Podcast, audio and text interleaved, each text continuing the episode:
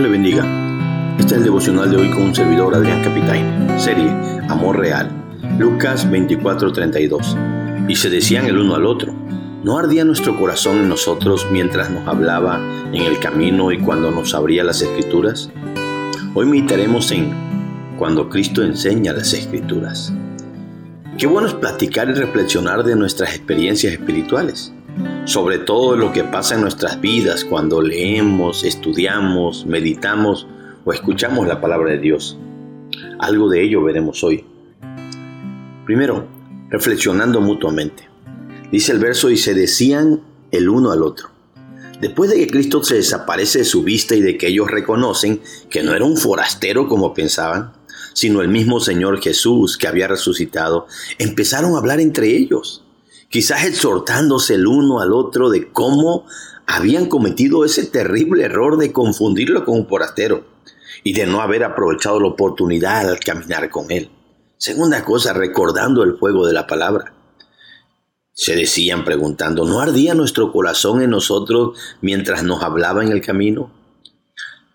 Los dos hacían referencia entre sí sobre ese momento cuando durante el camino Cristo les habló la palabra. Y de seguro lo decían con añoranza, en forma de pregunta retórica. En otras palabras, ellos decían, con razón sentíamos que sus palabras nos quemaban por dentro, haciendo que nuestros corazones ardieran. ¿Por qué no nos dimos cuenta antes? Si sentimos dentro de nosotros que sus palabras estaban vivas y nos quemaban redarguyendo nuestros corazones. De seguro venía a sus mentes Jeremías 23, 29 donde Dios dice que su palabra es como fuego y como martillo que quebranta la piedra. Y es por eso que Jeremías nunca pudo olvidarse totalmente de Dios, porque había en su corazón como un fuego ardiente que trató de resistirlo y no pudo, Jeremías 29. De seguro eso mismo es lo que sintieron Cleofas y su compañero al oír hablar a Jesús. Tercer cosa, recordando cómo Cristo les aclaró las escrituras. El verso termina diciendo, y cuando nos abría las escrituras, decían ellos. Esto es bien interesante porque ellos hacen referencia a que Cristo les abría las escrituras.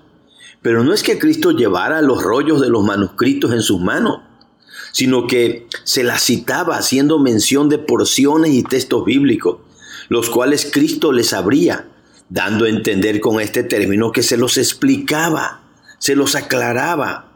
Eso es abrir las escrituras es dejar ver lo que ellas contienen dentro de un texto bíblico, es interpretarlas y exponerlas correctamente.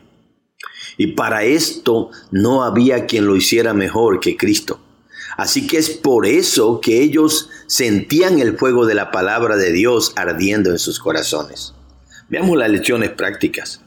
Qué bueno es tener hermanos y amigos con los cuales podamos platicar y reflexionar de nuestras experiencias espirituales de nuestros errores y aciertos, tomando en cuenta que la Biblia nos enseña a exhortarnos unos a otros cada día, Hebreos 3:13, a considerarnos y estimularnos al amor y a las buenas obras unos a otros, Hebreos 10:4, a animarnos y edificarnos unos a otros, así como lo, lo hacían los tesalonicenses, 1 Tesalonicenses 5:11, alentarnos unos a otros con estas palabras, 1 Tesalonicenses 4:18 cada vez que vayamos a la Biblia, ya sea a leerla, meditarla o escucharla en un sermón, pidamos a Dios que quite todo estorbo, toda dureza e insensibilidad de nuestros corazones para que ardan ellos con el fuego de su palabra.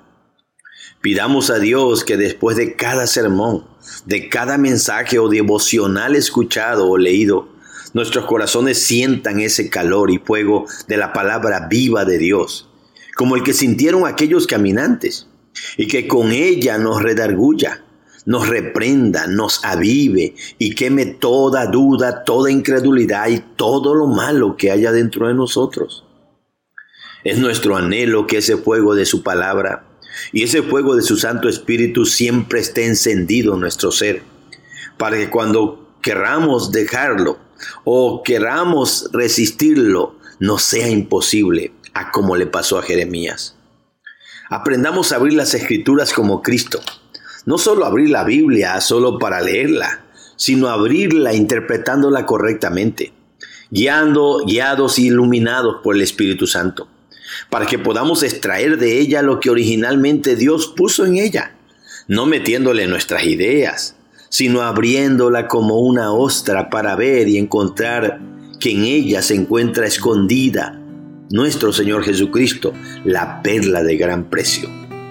Así que, para poder hacer eso, pidamos ayuda al experto, al mejor maestro de todos, para que por medio de su Espíritu Santo nos ayude a abrir las escrituras, para ir a abrírsela a aquellos para los cuales la Biblia es un libro sellado, para aquellos que la leen pero que no la entienden, como los caminantes de Maús, o como aquel eunuco en Hechos 8, 28 31, que leía al profeta Isaías, pero no entendía porque no había quien le enseñara. Dios nos ayude a hacerlo. Dios te bendiga, mi hermano.